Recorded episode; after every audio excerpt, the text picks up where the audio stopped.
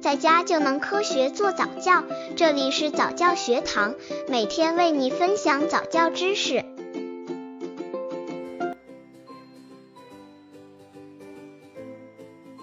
宝宝的玩具经常被小伙伴抢，怎么办？孩子们在一起玩耍，经常会抢玩具。当孩子的玩具被抢之后，孩子不能打人表达自己的不满，也不能抢回自己的玩具。做妈妈的就会担心，如果经常被其他小朋友欺负而变得懦弱，特别是男孩子，更加会担心缺少了男孩的阳刚之气。这种担心也是非常有道理的。那么，宝宝的玩具经常被小伙伴抢走，父母该如何对待呢？宝宝的玩具经常被小伙伴抢怎么办？刚接触早教的父母可能缺乏这方面知识，可以到公众号早教学堂获取在家早教课程，让宝宝在家就能科学做早教。孩子们在一起玩时，难免会磕磕碰碰，比如出现打人、抢东西的情况，这在学龄前的孩子的身上发生的情形比较多。孩子的玩具被抢，这种情形也并不完全是一件坏事。因为这给父母提供了引导孩子学会如何处理问题、解决冲突的最好机会。那么，父母怎样才能既教育孩子正确的行为规范，又教会孩子懂得如何捍卫自己的东西、保护自己的利益？妈妈们一般教给孩子的解决方法：一，在幼儿园玩具被其他孩子抢了，让孩子告诉老师。这个方法有一定的好处，但也有欠缺的地方。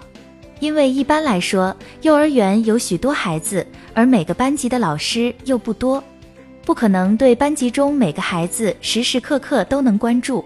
如果经常让孩子把自己和其他孩子的纠纷告诉老师，让孩子帮助处理，我觉得久而久之，老师会觉得很烦操。况且，如果每一次都是由父母、老师出面将东西从对方手里拿回来，这又会妨碍孩子自主发展其社交的能力，也就是遇到问题事事依赖父母或老师而没有独立处理问题的能力。二，让孩子把被抢的玩具抢回来，教育孩子把玩具抢回来，小编觉得也不妥。因为孩子还小，有可能不理解父母所说的为保护自己的利益而抢回自己的东西。如果一旦孩子的理解有了偏差，就容易给孩子造成任何东西都可以去抢的概念，这样父母将又会面临新的问题。第一，宝宝小编给妈妈们的建议：一、不理睬，关注，先教孩子独立解决。